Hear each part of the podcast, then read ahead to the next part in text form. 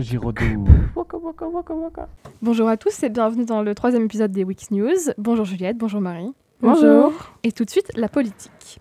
Emmanuel Macron et Joe Biden se sont entretenus vendredi 29 octobre au sujet de la crise des sous-marins. Le président américain a reconnu une maladresse des États-Unis en récupérant le contrat des constructions des sous-marins australiens.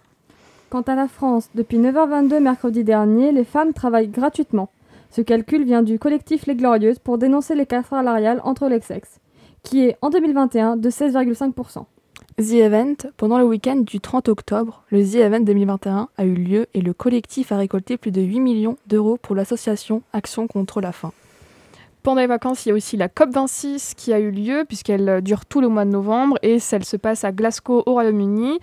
Et donc on a plus de 100 pays qui se réunissent pour essayer de trouver des solutions écologiques. Les principaux objectifs cette année sont de stopper la déforestation et de diminuer les émissions de méthane.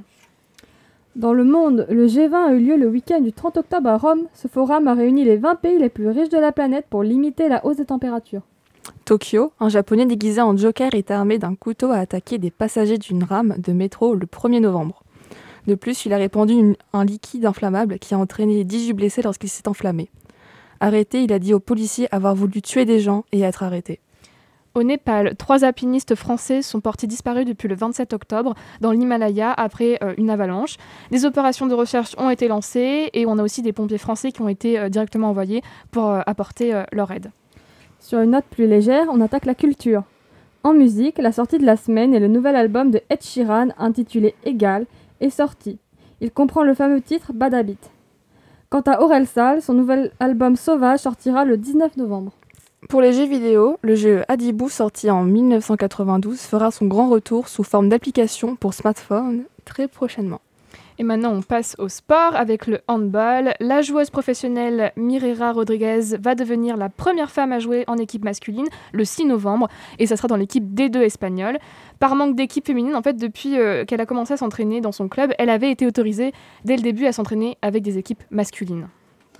Quant au basket, la NBA a fêté ses 75 ans le 1er novembre. Le tout premier match de la NBA a été joué à New York le 1er novembre 1946. Pardon.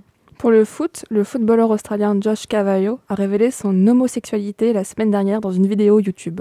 C'est une première pour des footballeurs professionnels et il a reçu beaucoup de soutien, aussi de la part des joueurs français comme Antoine Griezmann. Et maintenant, euh, pour la bonne nouvelle de la semaine, eh cette semaine, il y en aura deux. Et on va commencer avec l'écologie. On a la SNCF qui ne vend plus de bouteilles en plastique dans ses TGV depuis le 14 octobre. Ils ont donc opté pour des emballages recyclables, comme le carton ou l'aluminium. Et la France est quand même euh, actuellement le deuxième pays le plus innovant en matière de recyclage. Quant à l'Espagne, des chercheurs ont réussi à faire reconnaître des formes et des lettres à une patiente aveugle.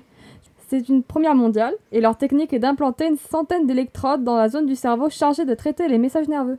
Et on vous remercie, c'était les Wix News numéro 3. À la semaine prochaine Merci Merci. pour l'écoute. Merci beaucoup.